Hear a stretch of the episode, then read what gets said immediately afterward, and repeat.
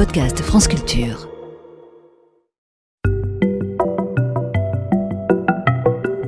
Ne vous êtes-vous jamais demandé si les oursins étaient tous pareils?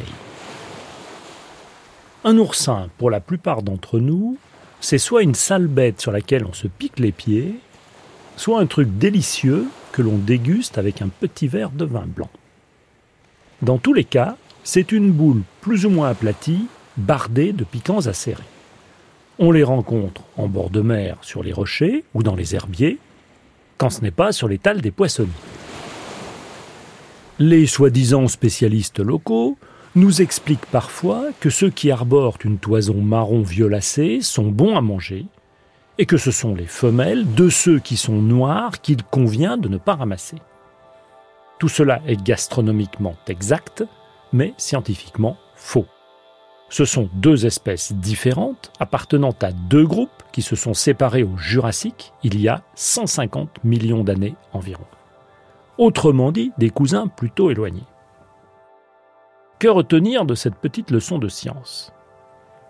Pour les plus observateurs d'entre vous, ce n'est pas si étonnant. En effet, munissez-vous d'un masque ou d'une paire de palmes, ou faites un tour au marché. Vous en verrez des brunâtres, mais aussi d'autres plus gros avec des piquants mauves se terminant par une pointe blanche, des verts plus aplatis. Il en existe bien plusieurs espèces. C'est tout à fait exact, et aujourd'hui, on dénombre plus de 1000 espèces d'oursins qui sont installées dans toutes les mers du globe, des pôles à l'équateur et à toutes les profondeurs. On en a collecté quelques-uns à 7300 mètres. Ils sont partout dès lors que la salinité ne s'écarte pas trop des 35 pour 1000 de l'eau de mer standard, peu importe la température, la présence de glace, la profondeur ou l'obscurité. Si j'ose une comparaison, ces espèces sont aussi différentes entre elles qu'il y a de différences entre un zèbre et une taupe chez les mammifères.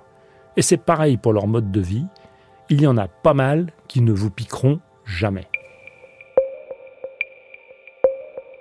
Concrètement, d'abord, pouviez-vous imaginer qu'il existait des oursins mous? Oui, mous. Dans les profondeurs de l'océan vivent des oursins assez gros, les plus volumineux font jusqu'à une trentaine de centimètres. Ces oursins se présentent comme des dômes hérissés de piquants épars. Sur la face en contact avec le fond vaseux, ils possèdent des piquants qui se terminent par de petits sabots que l'on dirait en porcelaine blanche. C'est très joli. Ces sabots évitent à leurs piquants, qui leur servent de béquilles pour se déplacer, de s'enfoncer dans la vase. Un peu comme les sabots élargis des dromadaires pour le sable du désert. Mais ce n'est pas tout. Toujours afin de se tenir au-dessus de la vase, certains possèdent des sortes de sacs qui entourent les piquants de la face supérieure. Ces sacs se gonflent, à l'image de montgolfières, ce qui permet à l'oursin d'être comme en sustentation au-dessus du fond. Je vous avais annoncé qu'ils étaient mous. Chez un oursin normal, celui qui vous pique, le squelette est rigide. Il est constitué de plaques calcaires jointives qui forment cette coque rigide. Ce que l'on ne voit pas, c'est qu'il y a du collagène, le même que celui qui est dans votre peau, qui existe en petite quantité entre les plaques. Chez nos oursins mous, il y a simplement beaucoup plus de collagène entre les plaques. Ce collagène forme des liaisons souples entre les plaques qui apparaissent ainsi articulées. Lorsqu'un tel oursin est ramené en surface, il se dégonfle et s'aplatit. Les pêcheurs du golfe de Gascogne leur ont donné le nom évocateur de béret basque, d'autant que dans cette région, l'espèce présente est de couleur violet foncé. Autre exemple, il existe dans les eaux chaudes du Pacifique des oursins crayons.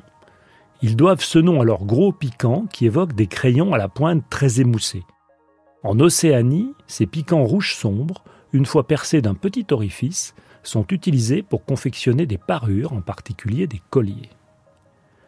D'autres oursins possèdent de gros piquants qui ne risquent pas d'agresser votre épiderme. Ce sont les oursins les plus primitifs qui peuplent encore nos mers, puisque leurs représentants les plus anciens datent de l'ère primaire. Ils sont rangés dans le groupe des sidaridés. Les sidaridés possèdent une caractéristique qui les différencie de tous les autres oursins. Habituellement, les piquants sont recouverts d'un fin épithélium, une peau si vous voulez simplifier. Cet épithélium joue le rôle d'une peinture anti-fouling et aucun organisme ne vient s'arrimer au piquant.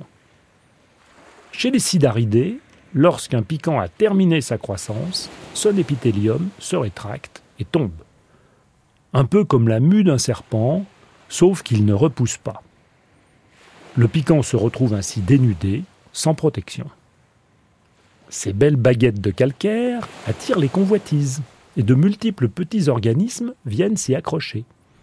Des minuscules crevettes, des mollusques, des algues, des vers, de tout petits concombres de mer et bien d'autres. Une aubaine pour se faire transporter gratuitement. Autour de l'Antarctique, où ils abondent, nous les avons surnommés les oursins autobus. Ces autobus de la mer jouent un rôle important lors de la recolonisation des zones détruites par le raclage de gros icebergs. Ils contribuent à y réintroduire une faune variée. Enfin, saviez-vous qu'il existe des oursins minuscules qui, à l'état adulte, ressemblent à des petits pois? On en trouve en Méditerranée, chez nous.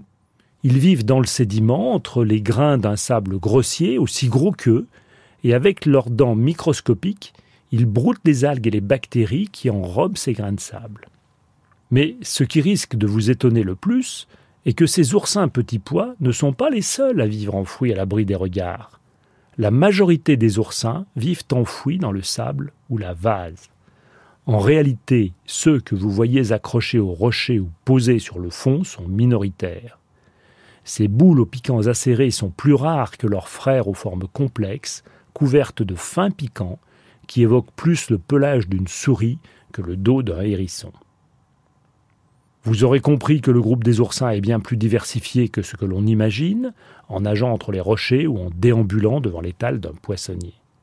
Ils sont de toutes les formes et de toutes les couleurs, les oursins. Au passage, ils sont un excellent modèle pour étudier l'évolution je leur ai quand même consacré 37 ans de carrière au CNRS. Le pourquoi du comment, science, par Bruno David, réalisation Charles Trou.